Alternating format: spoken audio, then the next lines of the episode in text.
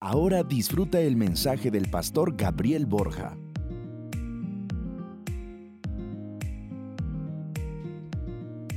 Pues bienvenidos a todos al 2019. ¿Llegaste? ¿Estás contento? Yo creo que es algo muy, muy, muy, muy importante que puedas tomar nota. Este mes de enero está bastante eh, emocionante, ocupado, no nada más por meter actividades pero sé que hay algunas actividades muy determinantes e importantes. Entonces, solamente que recuerdes que estamos iniciando eh, los círculos muy, muy, muy pronto, que tengas muy claro cuáles son los, los detalles. Este evento de Construyendo Éxito también es importante para todos los que están alrededor de negocios, quieres emprender un negocio, esa es una de tus metas durante este 2019, echar a andar un negocio. Sería muy bueno que puedas participar de esas actividades. El próximo viernes, ¿cuántos jóvenes hay aquí menores de 25 años? O mayores también. Si eres soltero, estás ahí en la onda de prepa, universidad en esa edad, yo te quiero invitar a que vengas este próximo viernes. Vamos a tener una serie de dos semanas hablando de Bandersnatch. Eh, ¿Qué tal, verdad? Todos están así. Pero este, si quieres aprender a tomar mejores decisiones, eh, va a estar muy buena esta serie los viernes aquí en el teatro. Y por último, también anunciarles, tenemos una visita muy especial del pastor Diagne, pastor de Cuba, que va a estar con nosotros un par de semanas. Entonces hay como un montón de cosas los domingos y cosas especiales, porque queremos que inicies el 2019 recargando las pilas, determinado, poniendo tus ojos en lo que Dios quiere hacer durante este año. ¿Estás listo o no? Sí, y por eso quiero que vayamos a Nehemías capítulo 10.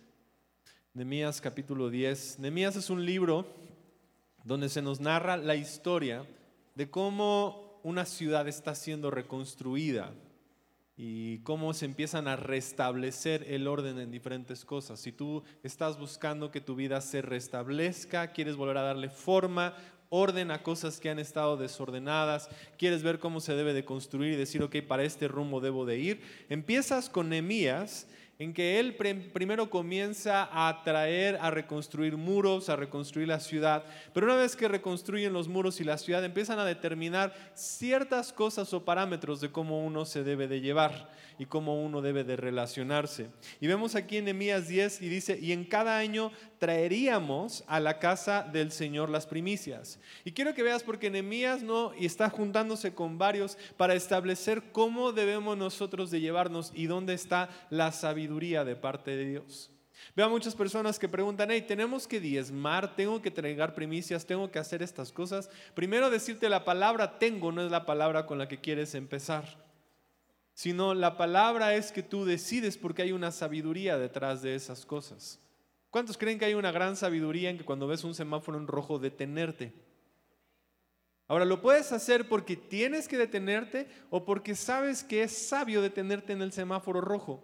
Ahora, no tienes que detenerte, puedes pasar de largo y a ver cuáles son las cosas y las cosas que suceden, o puedes aprender que hay una sabiduría detrás, involucrada detrás de muchas de las cosas y principios que están en la palabra de Dios.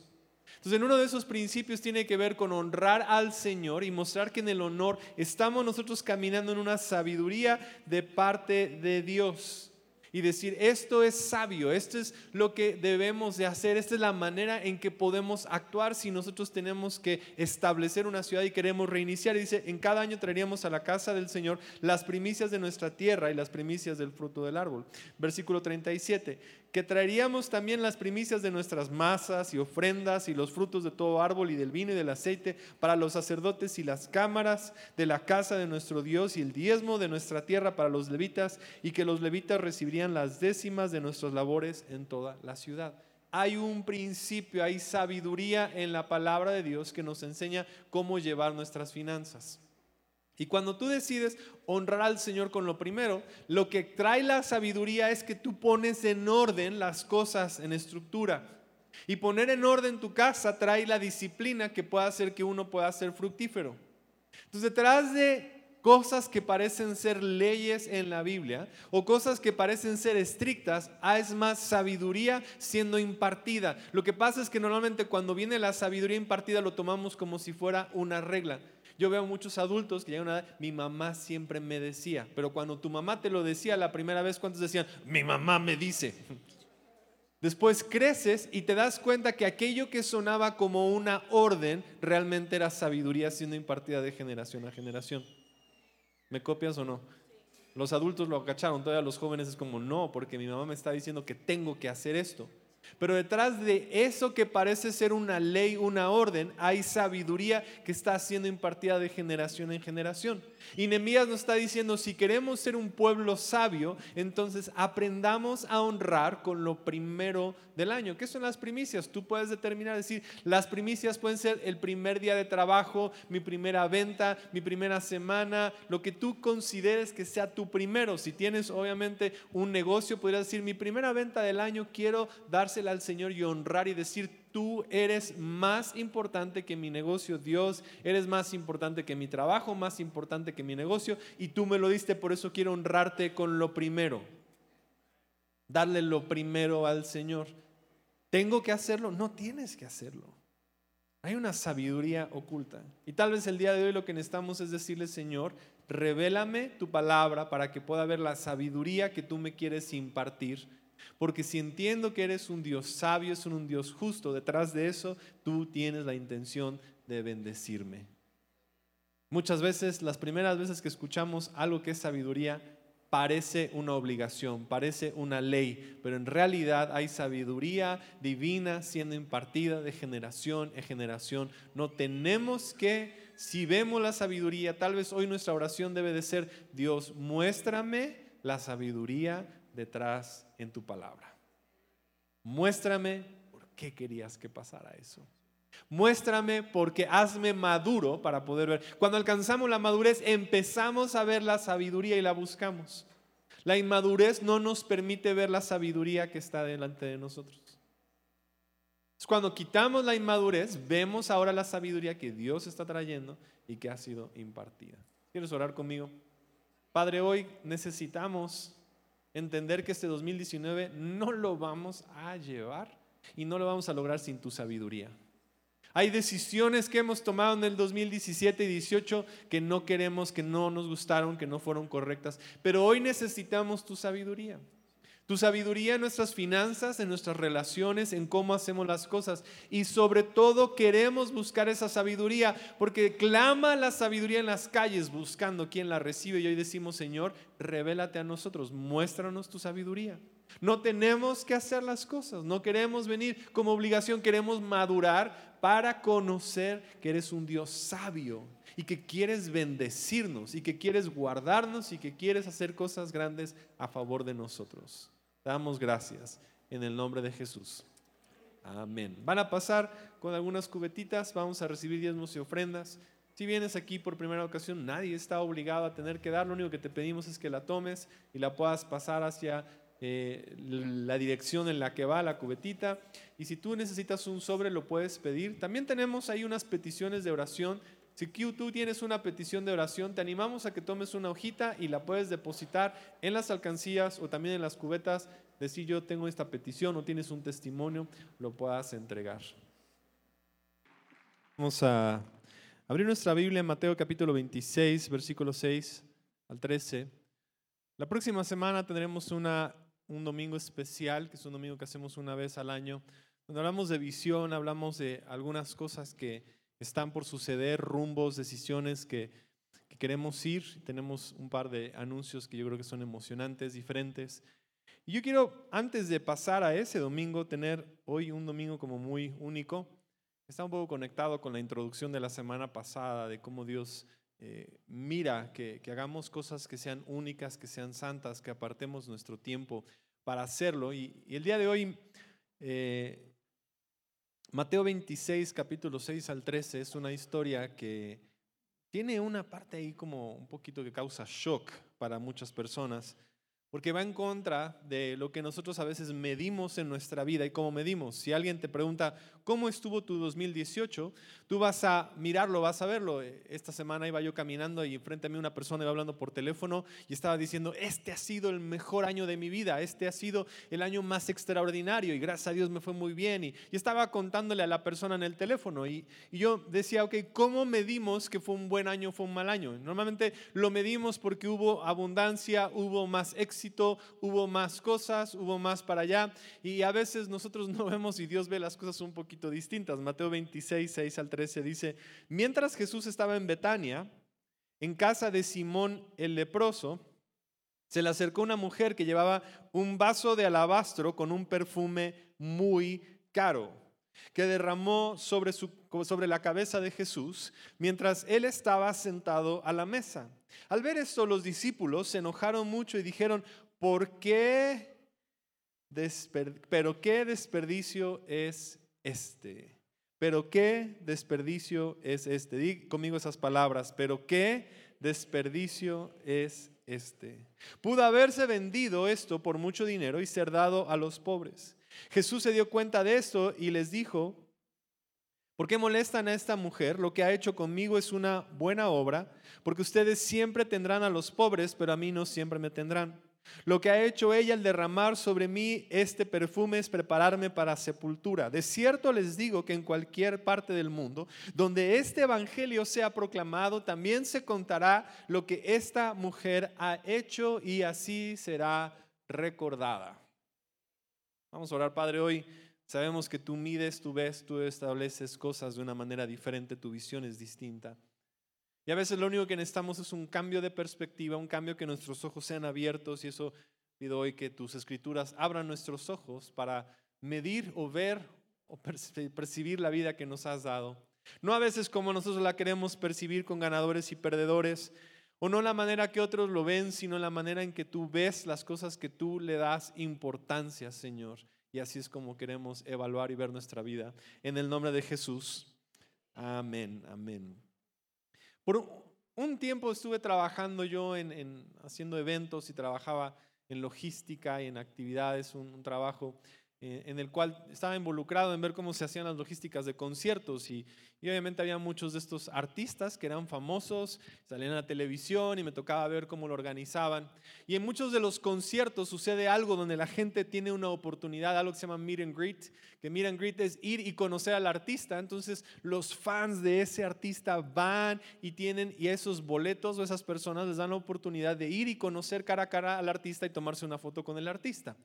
Y cuando llegan normalmente con eso, eh, el meet and greet, se juntan a unas 15, 20, 30 personas máximo donde pueden entrar y convivir. Y sucede algo extraordinario que veía en muchos de estos eventos, que la gente que llegaba a conocer al artista siempre llegaban con regalos. Y les traían a los artistas, más o menos como tipo los Reyes Magos, hoy estaba pensando en eso. Llegaban con el artista y le traen flores, y le traen dulces, y le traen algo especial, una playera con su cara.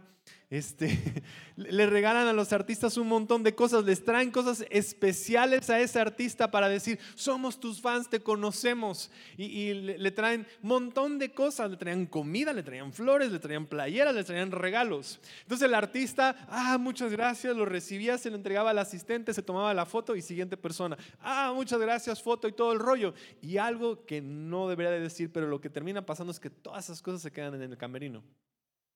Nada de eso se lo llevan. Y entonces entrábamos siempre, y con los compañeros que trabajaba yo, entrábamos y veíamos siempre el camerino lleno de todos esos regalos y cosas. Y un amigo me decía, mira, esos dulces, yo le decía, esos dulces son típicos de Puebla, pues hay que darle, pues si quieres, ahí se van a quedar, ¿no? O sea, están ahí, nadie, se va a comer los dulces. Y había montones de cosas y flores que siempre se quedaban ahí. Y yo me preguntaba cómo, cómo pasaba y cómo es que esto sucedía una y otra vez, que había cosas que de repente se desparraman y, y por qué pasa y por qué se acaban y, por qué eso se va para allá y por qué a veces lo, que la gente trae y, qué ingratos y por qué no se lo llevan y por qué no está ahí. Y yo entiendo que hay un tema de seguridad. Tú eres una persona importante, desconocido te da algo de comer, no sé si te lo comas, no sabes si está envenenado, no sé si ellos pensaban eso, cómo veían las cosas, pero a final de cuentas raro era que se lo llevaran. Yo diría, pues llévatelo al hotel o déjalo, pero no se lo llevaban, siempre se quedaba ahí. Y, el, el, panorama es como que siempre hay un desperdicio de cosas que a lo mejor tú de corazón fuiste y diste algo y se lo entregaste a alguien, esa persona lo tomó y ah, lo dejaba ahí o no lo valoró hay en esencia en nosotros una sensación de que tenemos que maximizar y cuidar y ver y ser muy cuidadosos con nuestros esfuerzos y, vivimos a veces con una necesidad o con un deseo de dar solamente lo necesario que vaya a servir, pero no vaya a haber algo que sea desperdiciado, que se vaya a acabar. Y luchamos a veces con esta situación de, de asuntos en que intentamos y no funcionaron y lo medimos como algo negativo.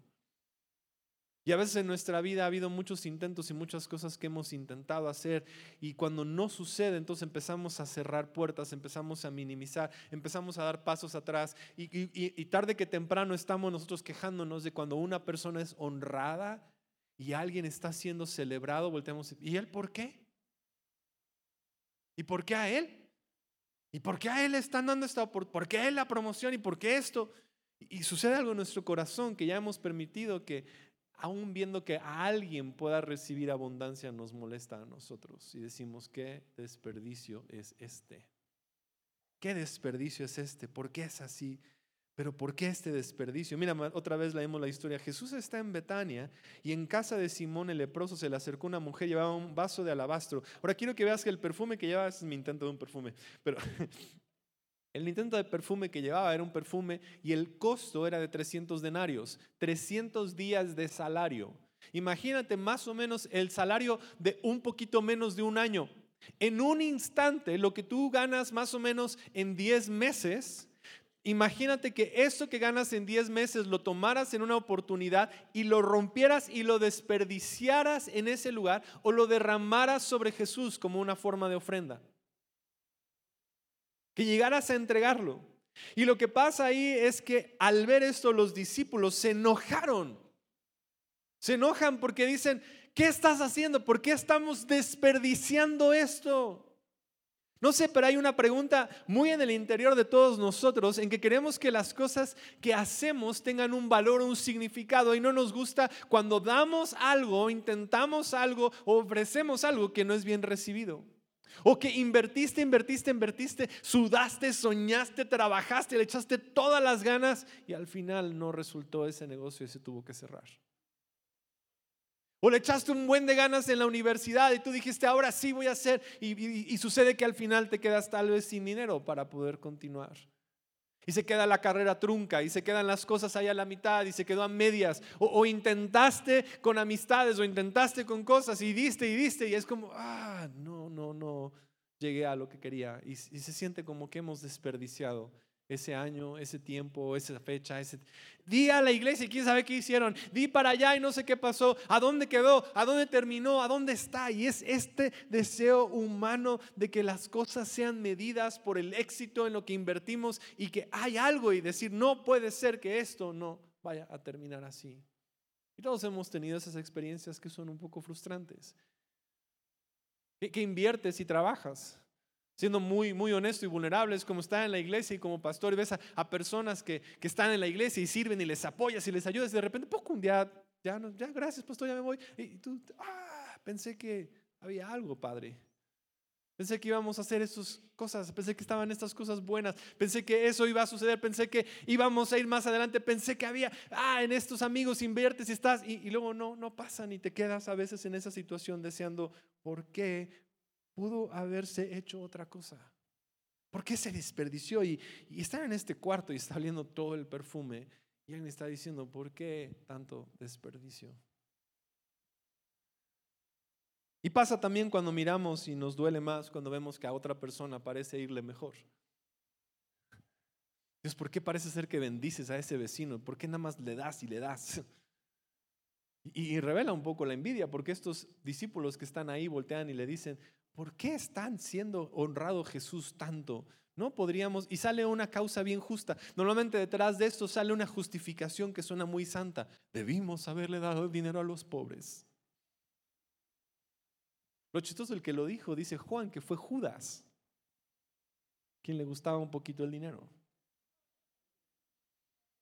Y la razón por la cual lo dijo es porque a veces cuando vemos el desperdicio o la abundancia sobre algo, revela lo que tanto nosotros estamos anhelando y tanto lo que nos ha estado haciendo falta.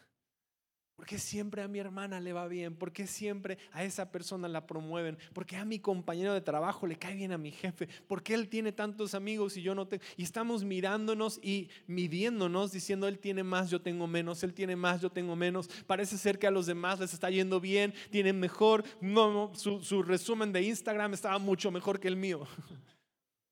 Su, vida estuvo mejor, sus decisiones fueron las mejores. ¿Por qué se desperdicia en esa persona? No lo mereces, es lo que normalmente decimos y lo que los discípulos estaban diciendo Jesús. ¿A poco tú mereces tanto perfume se ha derramado sobre ti? ¿A poco Jesús no merece tanto honor? Poco Jesús no merece toda la abundancia, todo que fuera entregado y que fuera derramado en esa situación? Jesús viene y ofrece una perspectiva diferente. Yo quiero hoy ofrecerte, es verdad, estas cosas han pasado. Tal vez lo hiciste genuino, le echaste un buen de ganas a un proyecto, no resultó. Tal vez le echaste un buen de ganas a la universidad, no la pudiste terminar porque algo pasó. Tal vez le echaste un buen de ganas a un proyecto, a algo que querías, algo que anhelabas y no ha sucedido y no se ha dado cuenta. Pero espero que entiendas que hoy hay una perspectiva diferente de cómo tú puedes ver. Tú puedes ver tanto desperdicio, pero Jesús dice, espérame, es que es, no se trata de eso, no se trata de lo que no hemos tenido. Y, y ves el versículo 9, pudo haberse vendido esto por mucho dinero y ser dado a los pobres. Y Jesús les dice, se dio cuenta de esto y les dijo, ¿por qué molestan a esta mujer? ¿Por qué te enojas con esa persona?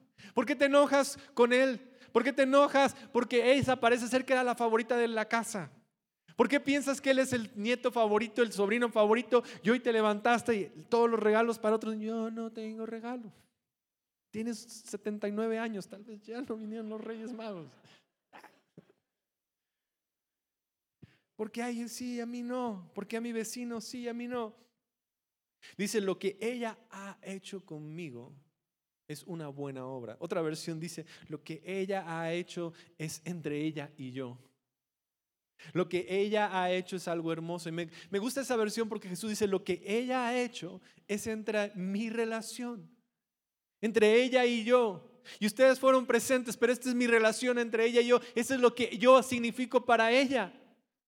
En una esencia estaba diciendo, yo no, parece ser que no tengo tanto valor para ustedes, pero sí tengo valor para ella. Y ella estaba dispuesta a entregarlo todo y a darlo. Entonces hay una motivación por lo cual hacemos las cosas que entregamos. Y está diciendo, es que no se dan cuenta que yo voy a estar aquí por poco tiempo. Y continúa y le dice, ustedes siempre tendrán a los pobres. Judas, no te hagas, siempre has tenido a los pobres y no los has cuidado hasta ahorita. Nada más se te ocurre un proyecto. Me encanta, yo lo he escuchado eso. Ah, eso debería, la iglesia debería de dar más para allá y debería de hacer más estas cosas. ¿Y tú por qué no lo haces? No, porque la iglesia lo debería de hacer. ¿A no nos encanta cuando alguien más debería hacer lo que nosotros decimos que deberían de hacer? Nadie pasa aquí, nunca hacemos eso. Yo sí lo hago. Dice aquí, lo que ha hecho ella es derramar sobre mí este perfume y prepararme para la sepultura. Lo que está haciendo esta mujer era mostrar el honor más grande a Jesús y decir, Jesús, quiero que lo veas. Sabes, es, es, es un poco chafa y yo lo digo genuinamente, yo he estado en muchos funerales y, a veces en los funerales la gente dice cosas épicas, padrísimas, acerca de la persona que ya no está. Y no está nada mal. Y está bien porque estamos recordando a la persona. Pero me pregunto si nosotros no seríamos más capaces de decirlo en vida. ¿No crees que en vida va a tener más valor y es vamos a honrar a esta persona? Y estos hombres estaban viendo a Jesús y Jesús dice, estoy en vida, estoy contigo. Porque este momento no puede ser más extraordinario, porque este presente no puede ser más, porque no puedes mirar lo que ahorita tienes y lo que ahorita está pasando y disfrutarlo al máximo y honrarlo y decir, este es mi momento. Judas, vas a tener a los pobres después, pero mira con quién estás, mira este instante, disfruta este momento, no pierdas de vista lo que se perdió, ve todo lo que ahorita sí tienes. Ve todo lo que está a tu alrededor, ve toda la belleza que está ahí. Dice, esa mujer decidió tomar todo el salario de 10 meses y derramarlo porque el presente y estar con Jesús era más importante que todas las demás oportunidades y cosas que se pudieran hacer con eso. Una mujer veía algo hermoso, una buena obra con Jesús y una, manera de honrarlo en vida. Y los discípulos veían desperdicio. Vean algo que se había perdido. Vean lo que estaba ahí. Yo quiero cerrar haciéndote una invitación. Porque es verdad, muchos hemos hecho acciones, hemos ido hacia adelante.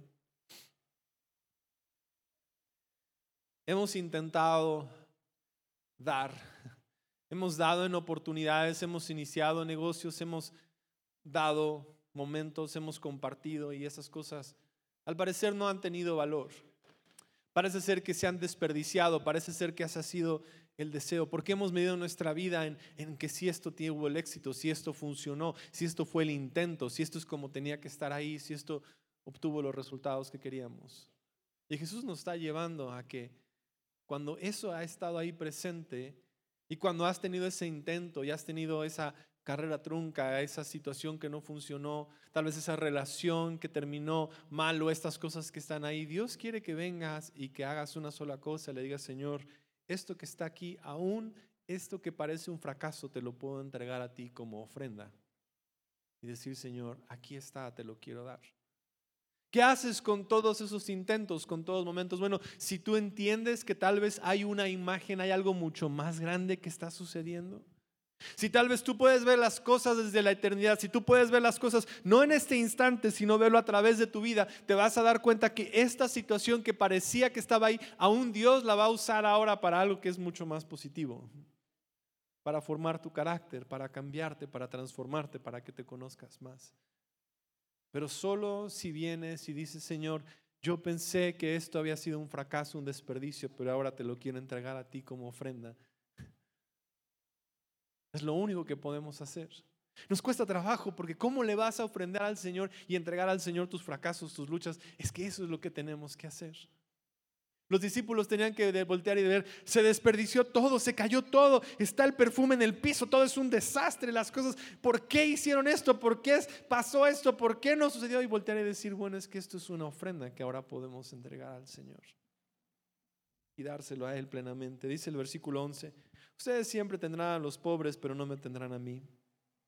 Lo que ella ha hecho al derramar es prepararme, es honrarme, es decirme en vida aquello que yo soy. Versículo 13. Y mira esto, de cierto les digo que cualquier parte del mundo, y conmigo México, hoy estamos hablando de ella. Dice aquí, donde este evangelio se ha proclamado, se contará lo que esta mujer ha hecho y así será recordada. Una mujer siendo recordada porque dio una ofrenda diez meses, no es el dinero, era la locura de darlo todo, de decir lo intenté, lo hice, lo busqué hacer, de estar ahí. Yo sé que has dado mucho, no sé si podemos tener audio. Yo sé que has dado mucho. Yo sé que has entregado muchas cosas. Yo sé que has estado tú ofreciendo estas cosas. Y en, ese, en esa lucha interior que tú estás diciendo, bueno, ¿y ahora qué? ¿Ahora quién me va a pagar eso que fue robado? Yo he visto a personas atadas, atoradas. Porque en un negocio le salió mal y estás ahí, llevas años peleando una demanda por una cantidad de dinero que tal vez fue importante y a lo mejor está ahí, pero en serio vale la pena la pérdida de tu paz y de tu esfuerzo y de tu ánimo por años y años por ese negocio que no funcionó. Vas a seguir perdiendo tu vida al día de hoy por un momento amargo, por una situación que fue derramada, que fue, o el día de hoy vas a decir, ¿sabes qué? El presente es más importante. Ponte de pie junto conmigo.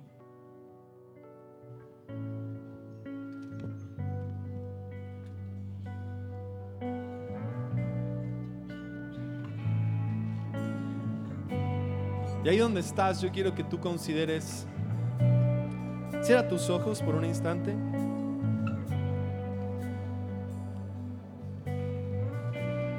Y quiero que pienses que es aquello que has dado y que no no funcionó. Pueden ser varias cosas. Tal vez ese, ese momento, ese, ese intento, ese regalo, ese, ese tiempo, ese negocio, esta carrera, todas estas cosas que intentaste, luchaste, buscaste que ese negocio funcionara y terminó ahí. Y hoy te quiero animar a que te acerques dices, es que perdí. Tal vez perdiste un familiar y dices, no tuve la oportunidad de hablar con esa persona y despedirme o, o aprovechar esa relación o haber aprovechado haber estado con ese familiar que ya no está. Y hoy aquello que parece haber sido desperdiciado, que parece haber sido entregado, Dios quiere tomarlo como una ofrenda para que salgas libre, para que salgas pleno, para que salgas diciendo, Señor, aquí está. Parece un desperdicio, ningún contador hubiera dicho que esto fue buena idea. Nadie me diría y diría que esto funcionó, pero el día de hoy lo que sí puedo hacer es decirte, Señor, aquí está. Ponlo ahí en tu mano y solamente dile, Dios, te lo entrego. Te lo entrego.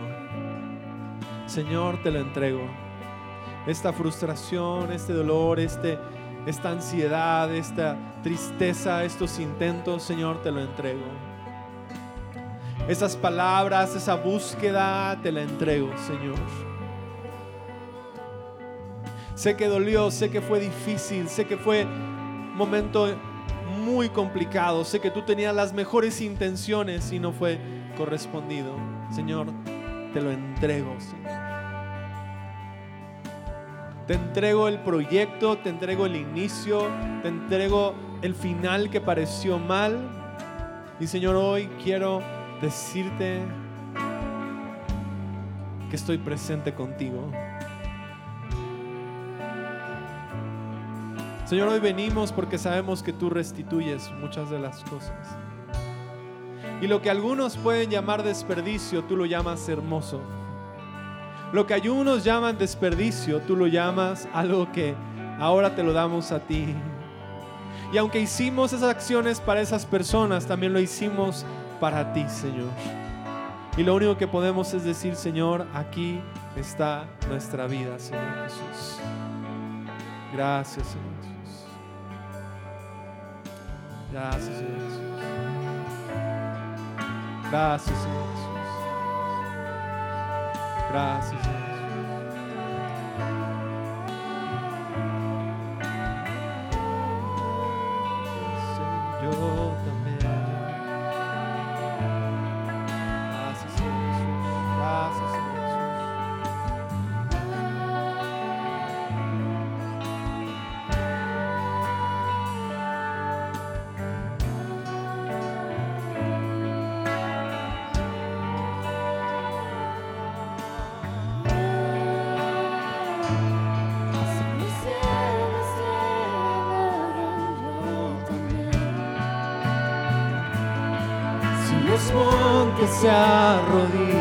yo también. Vamos a adorarle con todo tu ser y dile, Señor, si tú que cantan y adoran, también Todo fue creado para ti, yo también. Si los vientos obedecen, yo también.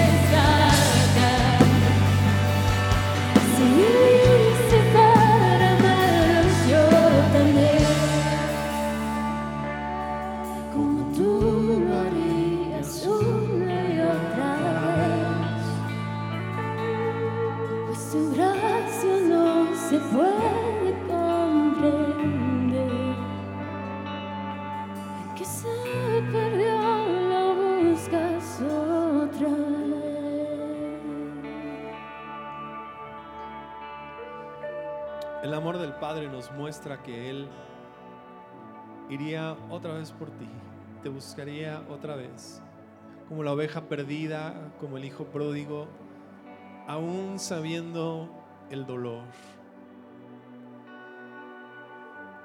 aún sabiendo la distancia, aún sabiendo el rechazo, el Padre nos ha amado y nos ha buscado. Está buscando que en esa condición en la que estamos nosotros podamos voltear y decir, Señor, aquí está, te entrego mi vida, te entrego lo que soy. Yo quiero invitarte a que empieces este año tomando una decisión de caminar junto con Dios, de buscarle, de congregarte, de ser parte. Y si no sabes por dónde quieres empezar esa relación con Dios, a conocerle, quiero invitarte al punto de conexión. Es una sala que tenemos destinada para orar, guiarte, ayudarte y tener una, un momento más personal. Este momento es un momento más grande, más colectivo, pero queremos también tener momentos uno a uno, donde tú puedas conversar con alguien y platicar con alguien. Y, tenemos en las dos salidas un cartel que dice punto de conexión, si te puedes acercar a la persona. Y, y tomamos 10 minutos, platicar contigo y guiarte de dónde iniciar este camino, a conocer más a Dios, para ir a través de este proceso y decir, ok Señor, hoy te vuelvo a entregar. Y te voy a decir, el día de mañana te vas a levantar y vas a volver a sentir que tal vez eso no era como querías. ¿Y por qué pasó? Y, y tienes que volver a decir, Señor, te lo entrego. Y el día miércoles tal vez vuelvan a venir y decir, Señor, pero es que esto y esto, y por qué a él le dieron la promoción, y por qué esa, y Señor, te lo entrego a ti, Señor. Y en ese proceso es que realmente puedes ser libre de las cosas que te han estado cargando. De aquellas cosas que pueden parecer injustas, que pueden parecer que no concluyeron y decir, Señor, te lo entrego. Y que ahora sea una ofrenda, que ahora tenga un sentido. ¿Por qué? Porque aquellas cosas que hiciste y que diste fueron algo para el Señor. Rediriges y dices, Señor, es para ti, es para ti, es para ti, Señor. Yo creo que podamos orar, Padre, hoy. Bendigo a cada persona que está aquí, Señor. Guárdalos en tu paz. Trae descanso a su alma.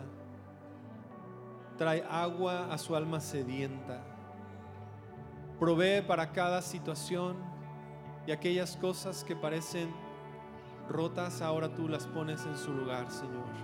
Da fuerza a sus huesos, Señor.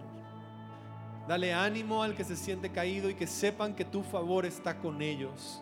Tu favor les guía, tú abres las puertas, tú les guías y les das el ánimo y la determinación para hacer las cosas. Que podamos decir, todo lo puedo en Cristo, quien me da la fuerza y el ánimo, porque tú estás conmigo, Señor. Sonríes cuando nos ves.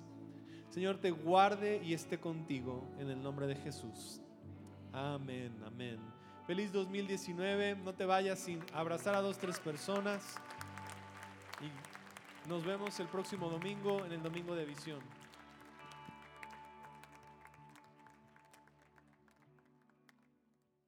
Si deseas ayudar a que este contenido llegue a más personas, puedes hacer un donativo con tarjeta en nuestro portal en línea www.comunidadcristiana.com.mx y gracias por escucharnos.